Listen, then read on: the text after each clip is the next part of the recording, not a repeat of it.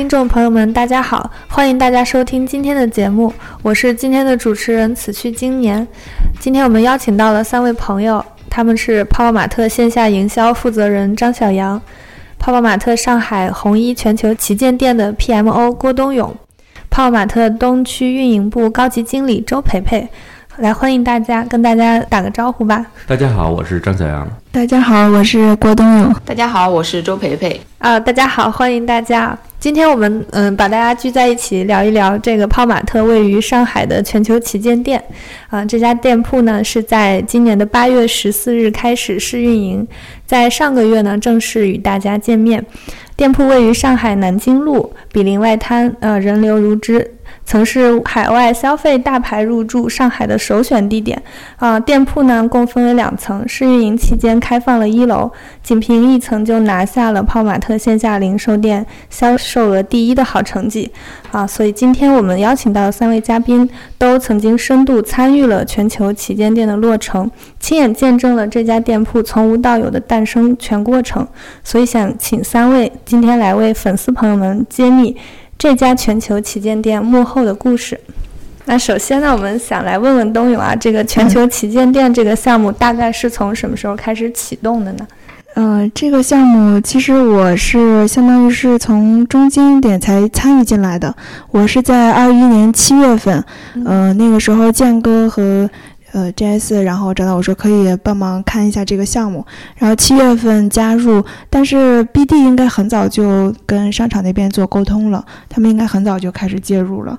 嗯，现在想想，一年也过去了，时间好快，足足用了一年多的时间，终于把这个对，因为中间加上过年。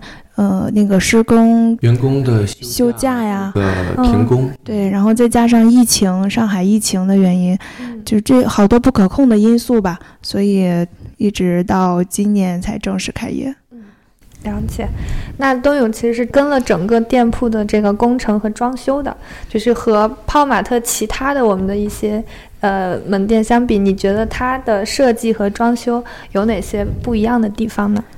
嗯，这家店其实大家在现场也看到了，就是它有一个大的外立面。那这个店铺呢，整个我们是请国内知名的设计机构来做的。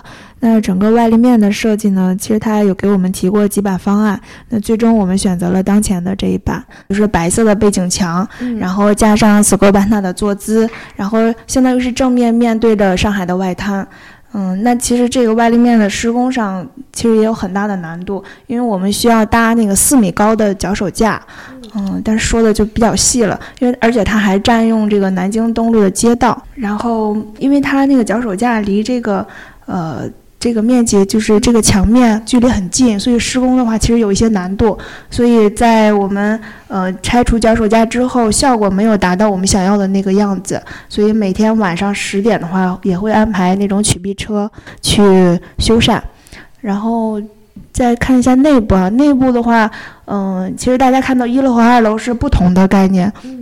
那一楼不同的两种风格。对对，一楼它是。呃，是用色彩来搭配空间，就相当于是把这个空间给格式化。因为大家看到有蓝色、粉色、绿色等等的区域，就是它，嗯，相当于是这个整个一层一百九十六平方呃米里头呢，一共有七种不同的形象。那其实我们平常一个店可能在一百五十平方左右的面积的话，可能同时也就会出现两三个形象，所以就相对来说，这个店的不管是在设计装。修施工道具，呃等等方面吧，都增加了一些难度。那其实二楼它是通过空间中的这种球形，然后结构成相当于是一个一个的盒子，然后营造出这种呃更丰富的这种层次的关系，来增强这些律动感和探索。那所以二楼它整体看球形的元素会多一些，所以大家去二楼的时候看，可能也会有很重工的感觉，是吧？对对。其实二楼的设计和道具相。当于相对于一楼来说更复杂，嗯嗯，因为它是一个一个很大只的球体结构，安装呢，安装的时候就需要五六个工人同时抬着上去，然后也有很小只的那种球室，就是那种小小的，或者或者 logo 啊，小的球饰就有九千多个，然后 logo 标识呢，我记得是有一百六十多套，然后发光那种小方的灯块是有一百七十多个。那具体数据我不记得，但是大概数是这样。所以我就记得当时有一个师傅在那儿整理那个 logo 的那个小灯的时候，就是在一二楼那个天花上面不是有泡泡玛特很多这种小的一排一排的灯吗？嗯，那个就是那个师傅在理的时候，他说一套这样泡泡玛特这样一套的话需要打两个孔，而且那个孔那个是安装到天花的玻璃钢上，所以它打孔就本身很费劲。整个这一套下来要打三百二十多个孔，你想师傅的胳膊在那一直在那举着打孔，所以就是可想而知二楼安装下来就复杂度更高一些。所以就说了这么多，就是因为可能在现场看的多了一些，对，所以经历的细节就多一些。可能作为成品，我们会觉得就还好，只是看知道哎非常的好。但是门店，但实际上它的背后的故事有很多很多，以及说有很多顾客是 get 不到或者看不到的一些细节，其实实际上是需要呃有一个。呃，介绍或者讲解的，要不然顾客根本就看不到或者 get 不到这个点。嗯，然后它一楼的整面墙陈列的这个 Space Modeling Mega 也让我们印象非常的深刻啊。嗯，就是在你跟这个项目的过程中，有没有遇到一些让你难忘的事情？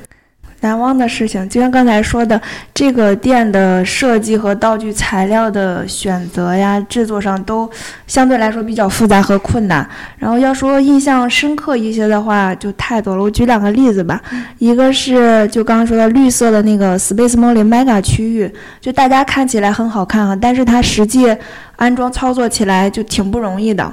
嗯，因为它这个绿色的像浴缸，这个浴缸形状的是 3D 打印道具，然后而且它是半弧的，就是半球的这种弧形，所以它在墙面上固定就很困难。因为我记得刚开始安装的时候，一晚上就安装了两个球体，而且还不是很牢固的那种，所以进度上就很缓慢。然后。包括大家施工方啊，然后工程部的同事啊等等，就大家都在一起想办法，然后加了一些固定的组件，然后慢慢的尝试才把这些都安装上，然后慢慢的赶上进度。就那时候安装不上也是真着急，因为毕竟开业时间在那儿呢。对，然后就是大家共同努力吧。然后再有就是二楼蒙利的发售，嗯，因为。这个二代的蒙力在这个红衣全球旗舰店是首发嘛，就是引起了大家关注也特别的呃高，所以大家都很喜欢。就是它是小小的一颗，因为它是采用那种塑料那带那种包装设计，就是每一个怕它磨损什么，所以它每一颗都是单独包装的。有好多小伙伴都一起帮忙，就不管是说你是坐办公室的，还是现场的工作人员、运营人员等等，大家都就都一起挤在那个二楼里边那个小仓库里边。然后有空了就去拆，有空了就去拆袋，就是有种根本拆不完的 感觉。就几个人围坐在那儿，然后嗯一起拆呀，一人抱着一箱，然后腿盘着呀，立着，就腿都伸不开的那种。所以就是还挺开心的吧，虽然在那坐着腰挺疼的。我怀疑拆那个很解压，是不是？对，很解压。真的会很解压，因为我也拆了一会儿，确实是不同的一个感受，且大家真的会很认真，以及。很辛苦，因为它可能你拆的那过程中还要保证这个呃你的货品不要呃出去，因为它那个是个袋子嘛，它要有一个撕拉的一个一个动作。嗯。那另外还有一点就是那个房间内，说实话它是有一点点热的，那个空调不是很好。嗯。大家很辛苦。对这一点，培培应该也深有体会。对。那我们还注意到呢，就是泡泡玛特的蒙利第二个系列缤纷奶油卷也在全球旗舰店进行了首发，在店铺的二层规划了专门的区域。那蒙利在未来的上新节奏是怎么样的呢？我们想来请小杨哥为大家介绍一下。嗯，蒙利呢，现在呃，它属于是泡玛特的一个全新的产品线。那它的上新节奏呢？其实是我们是按照季度去算的，但是实际上呃不会，呃而且还会给顾客一个惊喜，呃具体的呢我就不对外透露了，但是可以让粉丝们做一个期待。嗯，我现在、呃以及以及还会有一些新品，嗯。啊，就是蒙利从发售到现在，应该已经积累了不少的粉丝啊。今天，呃，也给大家介绍一下小杨哥的另一个身份，就是泡泡蒙利这个产品线的发起人。这一趴就是感恩小杨哥，没有小杨哥，我们这个业绩是我们的增这个蒙利增量啊。我感受到了培培 浓浓的爱。那在这个互动性和玩法上，蒙利与盲盒、BJD 这些品类有哪些不一样的地方呢？呃，其实蒙利呢，它就是 Q 版的我们泡玛特的一些 IP 的形象。那它的产品跟盲盒也好，跟这个手办或者 BJD 有什么不同呢？其实它更小、更袖珍，呃，它更。就是呃多元化，就元素多元化。那其实呢，它不光是满足于就是有一些喜欢单独 IP 的这些粉丝，它更多的是呃，相当于是满足了一部分喜欢收纳、喜欢这种叫啊这个食玩或者喜欢啊这个收集的这个粉丝的一个诉求。它可以把这个蒙利去收集在各种的容器里。其实大家看到那个瓶子只是单独的一个售卖的载体，它实际上在粉丝的手里，它呈现的是更多元化的内容或者更多元化的形式，它呈现出来的这个效果完全就是呃粉丝自己的一个想要让它呈现出来的一个一个形式。嗯，实实际上这个是才是大家呃粉丝或者是我们的呃喜欢蒙利的消费者去愿意。去买它的这一个非常大的一个原因，嗯嗯，那然后另外一点就是它可以单独的去把玩，它可能比如说我们的奶油卷第二代奶奶油卷，它可以去跟任何的试玩去做一些互动，去做交互，那它可以单独的去做摆放，嗯。啊，它也可以去成批量的去在一个容器里或者在一个装置里去出现，嗯，是是，它的变化更多样一些，还有 DIY 的这个元素，对对对。对，我也是消费者。我也是，他 我买了一个小的，他买了一个大的，我买了一个大的，还买了两个拉布布异形的。对，而且我看到有好多就是粉丝发的那种，就是他会自己 DIY 成一个呃坠儿或者是钥匙扣，会的，还挺好看的。像这个蒙利的产品最大的这个呃这个亮点，其实它就在于把泡玛特所有的 IP 去蒙版化、Q 版化。它这个才是说有一些很多啊，就是我们的粉丝喜欢它的一个主要原因。因为比如说，呃，我们喜欢 Molly 的粉丝，喜欢 Demo 的粉丝，喜欢 s c a p a n 的粉丝，其实他也有一部分人，他喜除了他喜欢他正常的这种形象以外，他 Q 版这个形象他更喜欢。他可能更戳中他的那个软萌的心，这个时候他蒙力出现了，那这个这个就是他的一个释放自己这个对这个 IP 喜欢的喜爱啊，或者对这个 IP 的一个热情的一渠道，一个这个爆点。那这个时候我就会去买蒙力，不论是之前的这个甜心杯也好，还是后来的奶油卷也好，包括还有即将我们在年底发售的这个第三代，大家可以期待。嗯，好，那确实值得期待一下。那泡泡玛特的这个店铺呢，从选址设计到最后的营业，一般都需要经历哪些环节呢？东勇之前有没有跟过类似？我其实之前没有跟过，但是跟这个店下来，嗯，我就大概知道，其实我们每开一家店的话，基本上公司的各个部门都会涉及到，就是基本上它相当于是一环扣一环的，嗯，因为你就像，嗯，我们从 BD 部门选址到。最后开业前的陈列和运营的配合，但是中间其实还有很多幕后的这些工作者。那你像 IP 部门需要我们对这些露出的这些 IP 形象的审核，然后品牌中心的视觉设计团队对这些动画呀画面的审核，还有就是小杨哥这边也特别辛苦，就是对商务的营销活动。那像这个全球旗舰店来说，因为像刚刚说的，它是在南京东路办这种活动，它需要和呃当地的机构去沟通好，才能去办起来，所以就相对来说都会困难一些。当然还有我们的新媒体运营的宣传啊。呃，宣发等等，还有就是后台的工作者，像供应链的和商品部门，他需要对我们这些货品的匹配啊和节奏进行把控好，这样才能保证我们顺利的去开业，货品的露出。对对，当然这是迄今为止泡玛特的这个线下门店里最为。呃，庞大的一个店，以及这个运营区域特别复杂的一个店，所以说每一个区域都会有一个运营的一个小伙伴。这个一会儿培培可能会多讲一讲，因为大家都非常辛苦啊。对对，而且这家店像刚刚提到，其实都是我们公司内部的，可能对接相对来说沟通会更便利一些。当然还有一些外部的，因为我们这个大的外立面它需要去报审的，那和报审公司还有商场的对接，还有我们这些所有的道具的各个厂商的沟通，它不只是一家厂商能完成的，所以就整体来说沟通上也是有很多困难的。嗯，但是。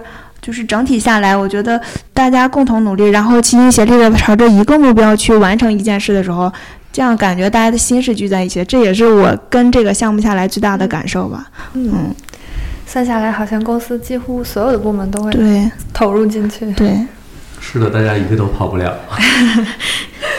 在在上海那特别整的特别像个团建。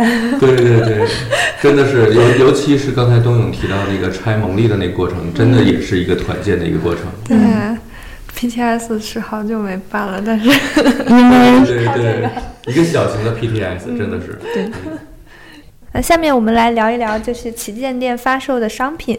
啊，我有注意到旗舰店的一层和二层的产品呢，有比较明显的差异。那想请我们的培培来介绍一下，就是商品的区分是怎样规划的呢？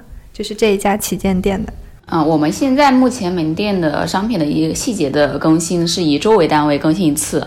那我们目前最新的一个商品分区是，因为一楼我们能看到现在是以那个色彩来划分的。那一楼我们根据装修的主题以及色彩划分，我们去主推我们的五大 IP。那同时还有迪士尼以及新品的区域，还有一些 PTC 的一些一些区域。那二楼这一块的话，除了一些展品之外，它还是有一些互动的区域，互动打卡区域的。二楼除了一些。互动之外，我们的商品这一块的话是有新品的展桌，有一些强仓中岛的一些展陈在，那有一些外采的龙珠、海贼、敢达和三丽鸥这些商品，还有我们自己的自主衍生品。另外还有我们的新的产品线蒙利的区域，以及我们盖瓦工具的区域，也是我们最新露出的。那在开业期间，我注意到我们旗舰店是发售了很多的新品啊，就是未来的话，这家旗舰店。嗯，在新品发售上有没有一些规划？比如说，有没有一些产品会把首发放在这家店里面去进行？啊，有的。呃，这家店铺除了首发之外，我们还会设置一些呃独家的一些限定商品。那首发这一块，开业期间我们有新的产品线，蒙利的一个二代的呃为期半个月的首发。然后另外还有一个改娃工具也是独立放在这家店铺。那除了这些商品之外呢，我们还有一些啊 mega 线的，然后还有猫丽上海比较有特色的风华徽章，还有一些泡泡枪的限定等等。你刚才说的这个呃，猫丽呃，风华徽章这些都属于限定品，就是仅限于在这家店铺里发售。那之后的话，我们还有没有嗯这样的规划呢？啊，也是有的。因为首先这家店铺就像前面那个小杨哥和东勇在说，就是也就说到这里，就是感谢大家 对这家店铺的所有的协助部门的支持，然后也是一个比较难忘的回忆。